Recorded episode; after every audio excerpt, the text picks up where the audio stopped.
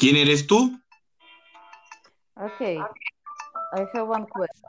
How right now I can uh, see this uh, message that you sent me? You can have just the first one, but the second one was mine, so that's why. I cannot open WhatsApp because in WhatsApp I also see this uh, uh, program.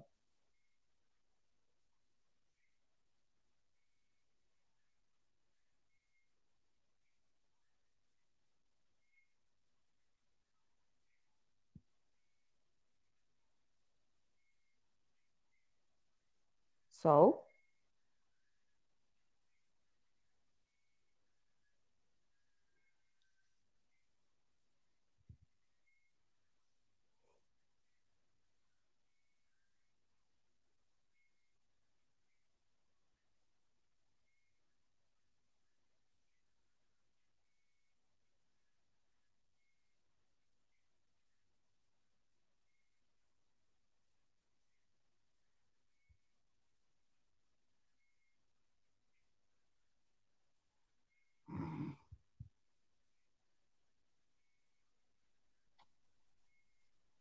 I'm waiting for you.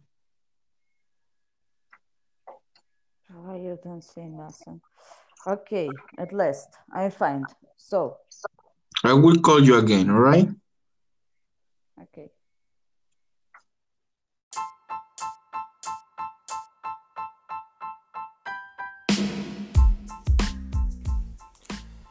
Bueno, mamá, vamos a darle bienvenida a esta nueva sesión. Escúchame. ¿Qué opinas tú de la situación de la crisis internacional que estamos viviendo en estos momentos? Que estamos jodidos, ¿Por quiénes? ¿Quiénes son los culpables de todo esto? los chinos. Pero todos los chinos. Lo, el gobierno ese comunista de mierda. Ajá, pero ¿qué hizo el gobierno comunista para que todos estuviésemos ahora viviendo esta situación? Bueno, este. mm, eh, elaborando esas armas biológicas. O sea, que eso no fue porque se No, comieron... no, no. Eso no fue Eso, porque... ellos no se iban a quedar atrás. ¿Atrás con quién? ¿Con Con respecto a quién? Corea del Norte, con Estados Unidos, todos esos tienen armas biológicas.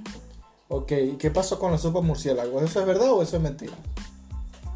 Eso es, eso es la, la, se infectaron esos, esos animales. Pero, Pero bueno, ¿fue en un laboratorio o fue en un mercado? sí fue en un laboratorio, pero se les salió y se contaminaron, bueno, esos animales. Ok.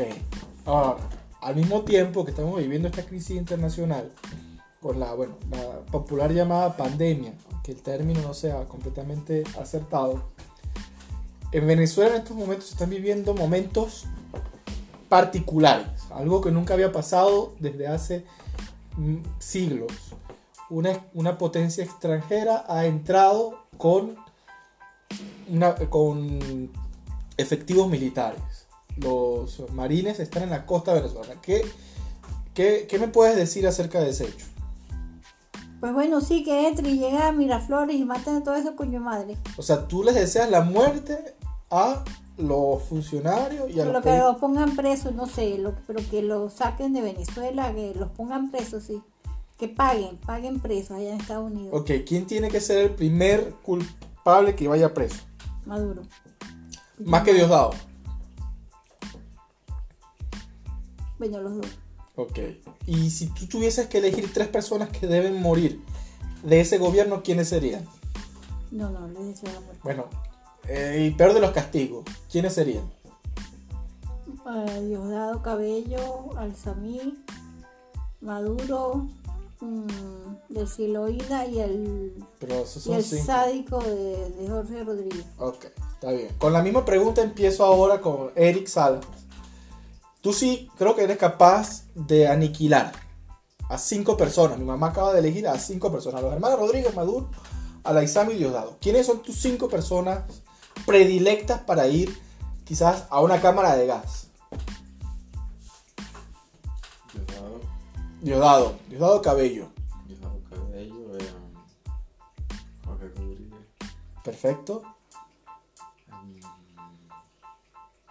mm, Tarek Alaizami. Tarek eh, la hermana de Jorge Rodríguez. Delcy Rodríguez. Delcy Rodríguez. Y Enrique Capriles. Y Enrique Capriles Radonsky. Buena elección. Buena elección. O sea, que dejarías vivo Maduro. ¿Tú preferirías que fuese Enrique Capriles Radonsky a la Cámara de Gas como sus antepasados? y que no fuese maduro el huevonote, ¿verdad? Sí. Vale.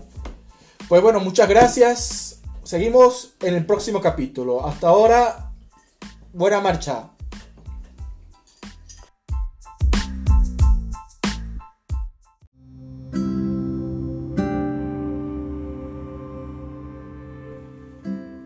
Los pescadores margariteños se levantan en la madrugada, en promedio entre las dos y las dos y media. Se desayunan en casa sobre las 3 de la mañana y generalmente son las mujeres las que cocinan. Beben café y comen funche y pescado frito o salado. Después salen en sus embarcaciones, unas lanchas a motor con un banco de sardinas en el medio que usan como carnada llamado vivero. Se llevan la indumentaria necesaria para protegerse de las tormentas y tempestades que se puedan generar en el mar. Algunos regresan a las 9 de la mañana con la faena hecha, otros a las 5 de la tarde, algunos nunca más. Parten a los mercados a vender todo su producto. Con el dinero hecho, regresan para dárselo a las esposas y madres de la familia. Estas van a los abastos a comprar lo necesario para subsistir. Las madres son las responsables de la educación de los niños hasta que son unos adolescentes, que es cuando aprenden a pescar con sus padres. Estas comunidades matriarcales se destacan por la edificación de valores tan importantes como el trabajo, la nobleza del carácter, la fe y el holgorio, incluso ante las adversidades.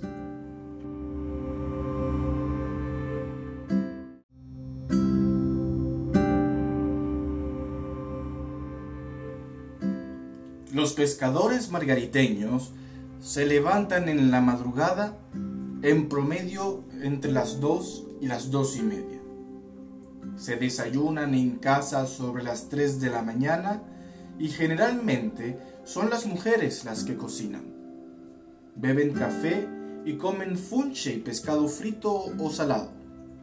Después salen en sus embarcaciones, unas lanchas a motor con un banco de sardinas en el medio que usan como carnada, llamado vivero. Se llevan la indumentaria necesaria para protegerse de las tormentas y tempestades que se puedan generar en el mar. Algunos regresan a las 9 de la mañana con la faena hecha, otros a las 5 de la tarde. Hay quienes no regresan nunca más. Parten a los mercados a vender todo su producto. Con el dinero hecho, regresan para dárselo a las esposas y madres de familia. Estas van a los abastos a comprar lo necesario para subsistir. Las madres son las responsables de la educación de los niños hasta que son unos adolescentes, que es cuando aprenden a pescar con sus padres. Estas comunidades matriarcales se destacan por la edificación de valores tan importantes como el trabajo, la nobleza del carácter, la fe y el holgorio, incluso ante las adversidades.